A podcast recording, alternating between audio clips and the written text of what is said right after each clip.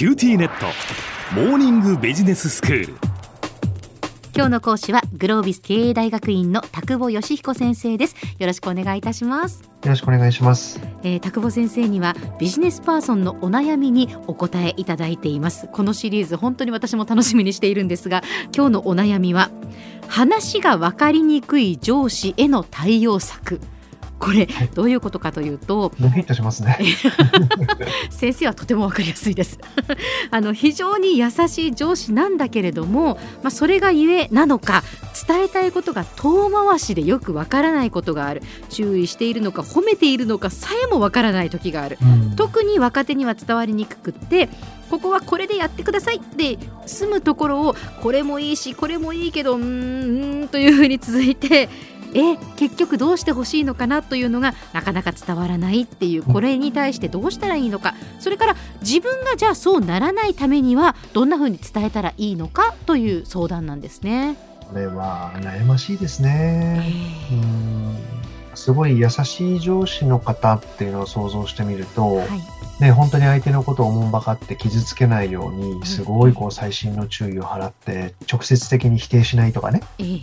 なんかそういうことをなんかすごくやってくださってるのかもしれないですよね。はい、まあ、もしくは自分が嫌われたくないから直接的にこうダイレクトに伝えるのを極端に避けるみたいなことになってる方ももしかしたらいらっしゃるかもしれません。はい、うん、でもビジネスだから最終的には何をしてほしいのかとか、どういう順番で、えやってほしいのかっていうことをちゃんと聞きたいですよね。特に部下の立場からすればね。はい。はっきりやっぱり言ってほしいなって思います。うん、うんで、おそらくですね、その上司の方のコミュニケーションのスタイルを部下の立場からですね、根本的に変えるっていうのはなかなか難しいことだと思います。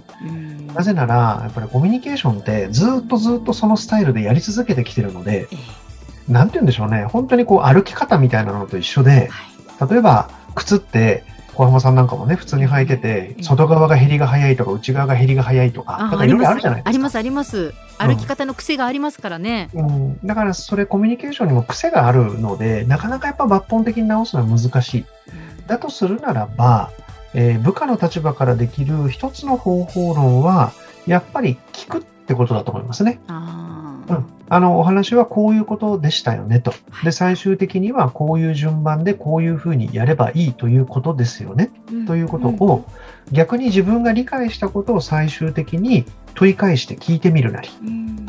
一応念のための確認ですが、私がやるべきことはこういうこと、こういう順番でいつまでに誰とやるべしというご指示をいただいたと理解しましたが、これでそういないでしょうかというメールを後から送ってみるとか。うん。なんか不安なまま仕事するとか、曖昧なまま仕事をするというのは、終わった時に、いやいや、期待値はそれじゃなかったみたいなことをもし言われても、一番多分不幸になると思うんですよね。そうですね。うん。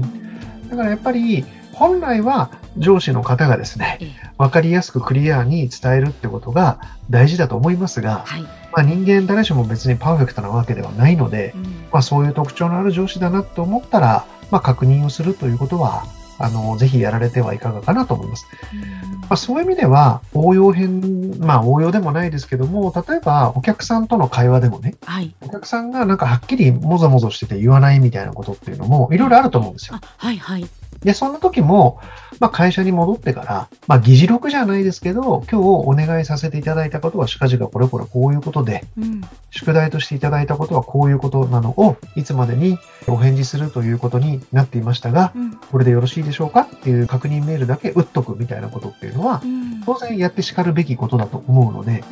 まあ、ちょっと社内でどこまでやりますかっていう問題はありますが、えー、えー、そういう特徴がある上司であれば、まあ、そんなことを考えるってことなのかなと思いますね。そうですね。確認をすることが、ひいてはだから自分のためになるっていうことですよね。そうですね。えー、はい。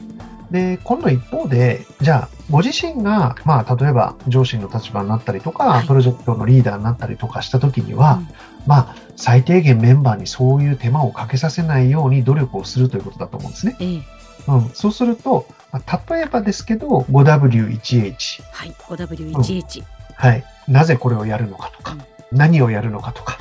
い、どうやってやるのかとか、うん、なんかそういった基本的な、いわゆるこう 5W1H と言われるようなことっていうのは、まあ、伝えてあげるようにする。もしくは紙に書いて渡してあげるようにする。みたいなことをすれば、はい。まあ、言ったとか言わないとか、うん。聞いたとか聞かないとか、うん。後になってお互いが嫌な思いをするみたいなことっていうのは避けられるようになるのではないかなというふうには思います。うん。うん。まあ、ちょっと反面教師っていう言葉がいいかどうかわかりませんけども、ええ。まあ話が分かりにくい上司でも優しいといういい面があったりとかね、はい。別なるいい面もあるかもしれないのでええ、なんか全てにパーフェクトを求めるって言っても、まあそれはなかなか自分自身もみんなにパーフェクトを求められても辛いので、まあそうですね、はい、そこになかなか難しいポイントがあるんだとするならば、うん。まあこちら側からフォローするみたいなことを含めて、でも自分はそうしないってことを心がけて、えーコミュニケーションしていくと、えーそんなことが大事なのかなと思いますけどね。ね。これはだから話がこう分かりにくいっていうそのことだけではなくってやっぱりいろんなこう上司に対するまあ不満というかどうしてこうなのかなって思うことを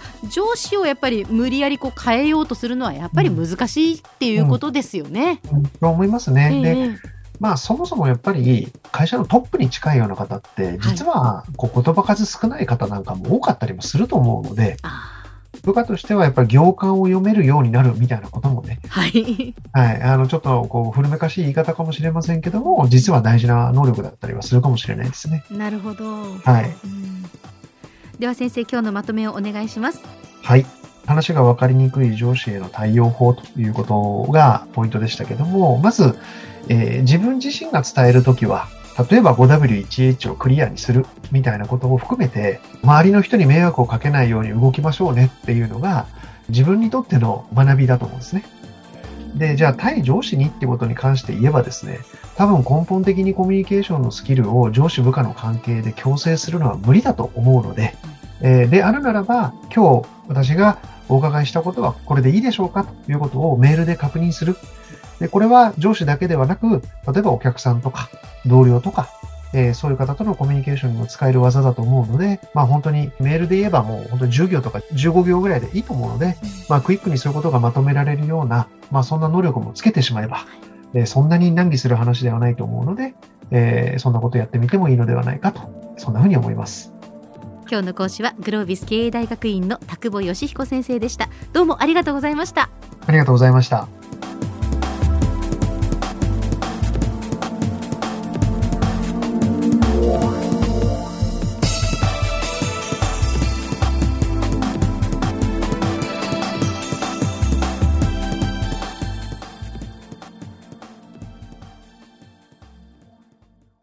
QTnet。 BB IQ にしてから毎日必ず実家の父と母からビデオ電話がかかってくる。元気？で毎日だからそう変わんないよ。痩せたか？で毎日だからそんなに変わってないって。早く子離れしてくれ。温かさとつながっている。九州のネットはビビック